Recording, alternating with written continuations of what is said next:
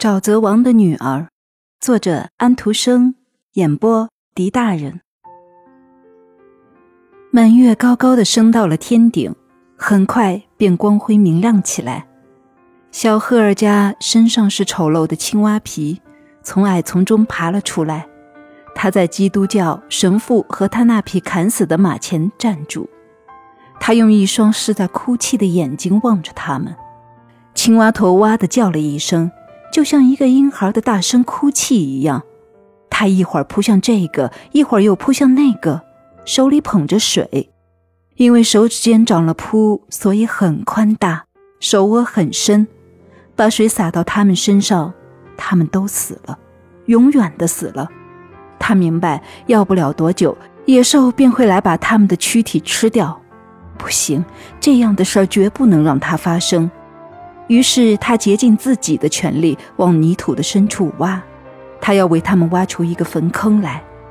但是他能用来挖的只有一根树枝和他的双手，他的指尖有扑，扑破了，流出了血。他估量自己完成不了这项工程，于是他便取来了水，把死者和死去的马儿的脸都洗干净，用新鲜的绿叶把他们的脸盖住。又拖来一些大枝，放在他们身上，摇落许多树叶到树枝之间，把自己能举起来的最大的石块抬起来，放一些在死者和死去的马的躯体上，再用苔藓把石头缝糊上，这样他便以为坟墓很结实安全了。但是干完这沉重的活后，夜已经结束了，太阳喷薄而出。而小赫尔加又变得光耀美丽了，手流着血，她绯红的少女的面颊上第一次沾满着眼泪。于是，在变化中，她两种性格在她的体内斗争着，她颤抖着朝四周环视，就像从一场恐怖的梦中醒来一样。她冲向那纤细的山毛榉，紧紧地抱住它，总算是得到了一个支持。忽而。他又往上爬，像一只猫似的爬到了树顶，抓得紧紧的。他蹲在那里，像一只受惊了的松鼠。在寂静的森林中，整整的蹲了一天，就像人们所说的那样。真是静死了，死了。是的，飞来一对蝴蝶，时上时下，时前时后，在嬉戏，在打闹。在附近有几个蚁种，每个里面都有几千只忙碌的小生灵，有的跑前，有的跑后。天空中有无数的蚊子在飞舞，一群又一群，嗡嗡的苍蝇、瓢虫、金甲壳虫和其他有益的小昆虫都从这里飞过。蚯蚓从潮湿的地里爬了出来，鼹鼠也钻了出来。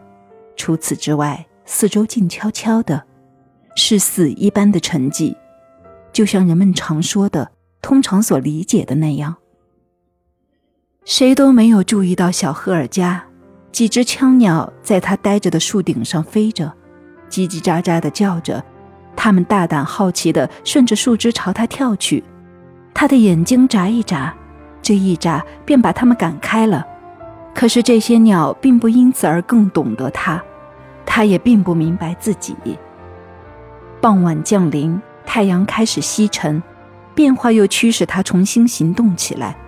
他从树上溜了下来，在最后一丝阳光消逝后，他变成了青蛙的形象，缩着，手指间的扑破裂了，可是眼睛却射出了美丽的光芒。这是他变形之前那好看的形象所不曾拥有过的美的光芒，是最温柔、最虔诚的少女的眼。这双眼在一只幼蛙的身上放射光芒，这双眼是深沉的思想和人的善心所见证的。美丽的眼睛在哭，哭出心中沉重、解除负担的泪。在那堆成坟的一旁，那个用树皮条子扎成的树枝十字架还在，那是他最后的劳作。这个人现在死了，远去了。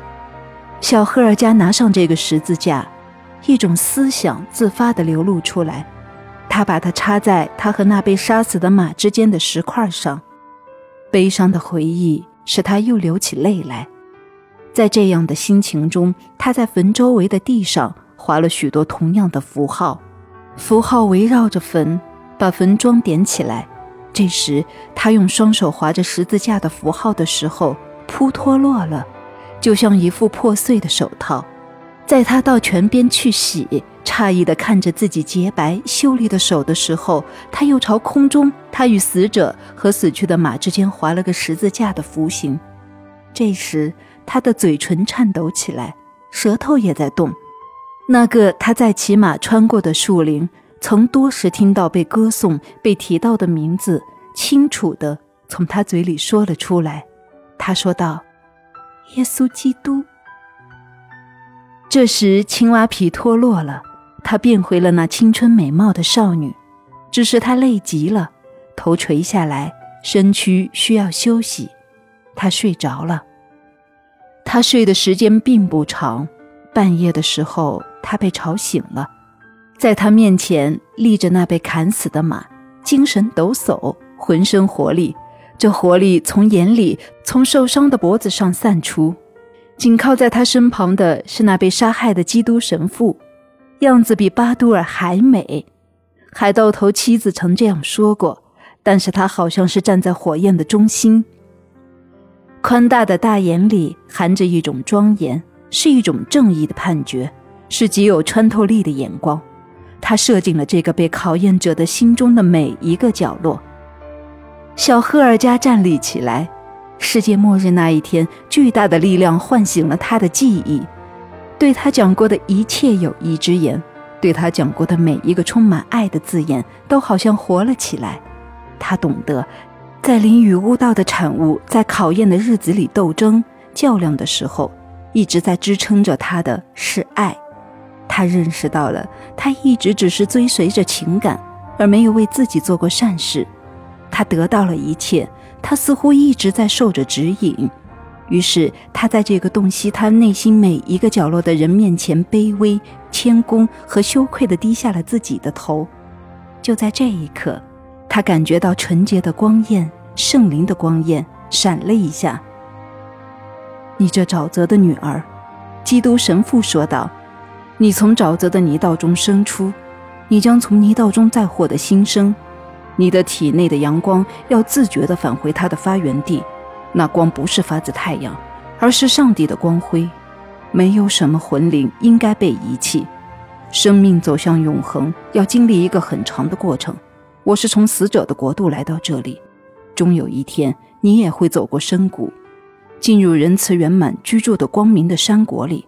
在受你生命之前，你首先得冲破那覆盖着深沼泽的水，把那赋予你生命的摇篮的根活拉起来，实践你的行动，然后我才会领你去赫泽壁接受基督的洗礼。